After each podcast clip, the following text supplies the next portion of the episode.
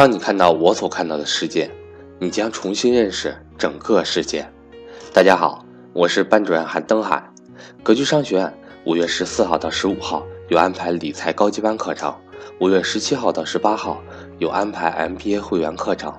欢迎想学习的伙伴找我报名参加。我的手机和微信为幺三八幺零三二六四四二。今天我们将要阅读的主题是。一九九零年，沸腾的股市，以及股市新兵。进入大学的第一天，林劲峰就迫不及待地冲进了股市。实际上，高考考完以后，林劲峰就已经打定主意要去买股票了，甚至连证券营业部都已经选好了。林劲峰的第一家证券账户开在了深圳特区证券友谊城商营业部。特区证券既是深圳的第一个证券公司。也是当时深圳最大的证券公司，这也是秀总第一次带他去的证券营业部，所以他也很自然的把自己的账户开在了那里。后来为了方便，林劲峰把账户转到了离学校更近的广西证券。万事俱备，只欠资金，刚好家里给了林劲峰六千块钱当做学费和生活费，林劲峰毫不犹豫的拿着这笔钱当做自己的投资本金，大学的炒股生涯。就这样开始了。林劲峰着急入市，因为一九九零年的深圳股市已经沸腾的像一锅粥。从一九八八年至一九九零年年初，市场基本平稳。在此期间，深圳证券市场历史上著名的老五股——深发展、深万科、深金田、深安达、深原野，陆续进行了公开股票发行。但一九九零年二月至五月出现暴涨。这年前三个月，深市的交易总额是三千六百万元，但接下来的四月份单月就冲到了三千一百万，但这也只是开始。之后的五月份，交易额达到了一点一七亿元，六月份又上了一层楼，达到了二点六亿元。暴涨的原因也很简单，股市里赚钱太容易了。一九九零年的三月份，深发展分红时。将股票面额由二十元拆细为每股一元，配股溢价为三点五六元。深发展历年的派息均很高，一九八七年为普通股每股派息两元，一九八八年为派息七元，一九八九年为派息十元，送红股加配售，优厚的分红收益开始吸引投资者的目光。刘鸿儒。当时担任国家体改委副主任，后来任中国证监会首任主席。在卸任退休数年之后，谈到1990年的这场股市狂热时，他用一组详实的数据，直观地反映了市场的非理性。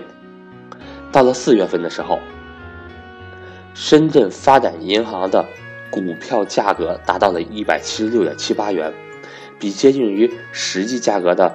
发行价格上涨了百分之七百八十四，四月份拆股之后，六月末又上涨到每股二十四点八五元，比四月份时的价格上涨了百分之五百九十八。股民靠送股分分红是一条生财之道，但这样的发财速度慢了一点。上海证券交易所研究中心研究员陆一在回忆文章中写道。自从有了股票柜台交易之后，股票的价格一下子像产生了极大的魔力，磁铁般的吸引着人们。深金田在一九八九年二月公开发售时，各家证券营业部的门口都出现了通宵达旦排队的长龙。原计划公开发行四十五点二万股，五天就全部售完，最后应股民的要求，又增发七万股。于是，银行存款纷纷流向股市。红利路，当年深圳市营业证券营业部集中的地方，不知不觉中已不再是深圳人特有的地盘。深圳的股市能赚钱，消息像无线电波似的，以深圳为中心，向全国各地扩散。从一九九零年五月起，各路英雄云集深圳，在股票市场上。大展拳脚，老五家尚未交易的股票被抢购一空，市场就是这样，只会涨不会跌，再加上羊群效应，后果往往就会很可怕。深圳证券市场在证交所诞生前的这种史前疯狂，引起了中央的关注。因此，在一九九零年五月至当年底，深圳证交所成立之前，中央就采取了严厉的市场整顿治理措施，给市场降温的措施几乎是以组合拳的方式打出。先是当时中央的三部委——国家体改委、中国人民银行总行、国家外汇管理局组成了联合调查组，从一九九零年五月中旬起，对深圳证券市场进行调查。紧接着，又要求深圳。将股票交易的涨跌停板幅定为百分之十。不过，今年六月份，中央政府本是一则控制市场的消息，却反倒将市场的热度推至一个新的高度。六月中旬，国务院批转国家体改委向社会公开发行股票的股份制改革不再铺新点，市场认为这将加剧股票的短缺。当时的股市到底有多热？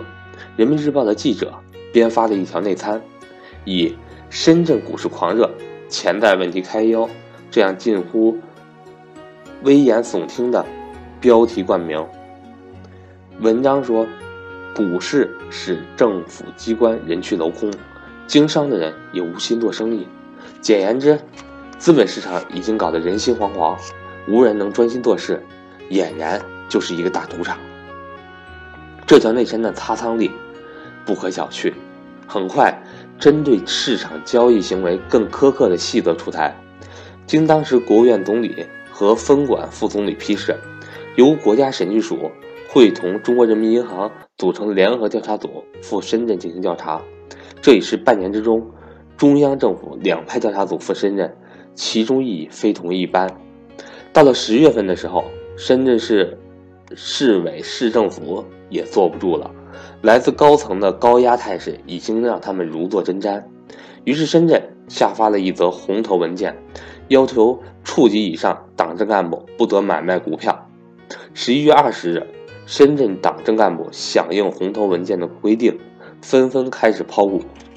这样，半年以来始终上涨的深圳股市，从十二月八日开始掉头向下，从此开始长达九个月的长跌。九个月中，深市总市值抹去七八个亿，只剩下三十五个亿，市场一片恐慌。在这轮熊市调整开始的时候，一九九零年十二月一日，深圳证交所开始集中交易进行试营业。试营业第一天，仅有一只股票挂牌，因为老吴股东只有安达首先办好了托管手续。当时本着先托管先上市的原则，安达变成了深圳证券交易所第一只挂牌上市的股票。当天深交所成交五笔交易，安达股票成交八千股，老五股也成了股市新兵蛋子林劲峰的操作对象。因为只有五只股票，所以每只股票林劲峰都来回炒作多次，挣多少钱林劲峰都已经不记得了。似乎一直就没怎么亏过。林劲峰入市时，严格意义上正是一九九零年股市沸腾趋于尾声的时候。换言之，他是在熊市开启时踏入股市。身边耳闻目睹的，除了赚钱爆发的人，也有很多被股市无情摧残的失败者。当时在证券公司交易厅，股民因为自己的股票暴跌而晕倒的消息，不时就会出现在报纸的都市新闻栏目里。这也让他从炒股第一天就将安全摆在了突出的位置。如果你在股市活不下来，本金的安全都无法保证，还哪里谈得上收获财富呢？林劲峰说：“炒股挣钱看起来容易，但的确是个辛苦耗时的活儿。交易日排队就是个累活儿，通常要从前一天下午的五六点钟开始排队，一直排到第二天早上九点钟，交易所开盘。”中间将近需要十五个小时排队，不仅是时间长，熬夜也很难受。到了夜里两三点钟，人群就不断聚集，交易所的门只有那么大，一群人就从这里往里涌。到了早上九点，门口已经是黑压压的一片人了，全都冲着要抢第一单。这样的排队苦差，林劲峰至少每周都要经受一次。那个时候，股票的交易波动很大，碰上好的行情，股票会一直往上涨；碰到糟糕的行情，股票就会一直往下跌。在上涨通道中，你如果能抢先买到筹码，就等于坐地赚钱。每天都会有一个涨停板。排队的人耗时，林晋峰几乎无暇顾及学业，几乎没有认真听过一堂课。不过林晋峰的投资表现还不错，起始的投资资金是六千元，半年后就翻回来至少七八千了。大学一年级第一学期结束后，林晋峰已经快成为万元户了。挣了钱之后，林晋峰就开始阔绰起来，凡是同学聚会，买单者必是林晋峰。实际上，在之后的四年中，林晋峰的阔绰不但在自己所在的国际金融系闻名，甚至声名远播至外系。炒股挣钱，请客买单，物质上带来的虚荣心令年轻的林晋峰非常陶醉。他也非常享受那种身边总是围着一堆同学的感觉。虽然身处市场，但彼时的林晋峰对于更高层面关于资本市场的存废争论还浑然不觉。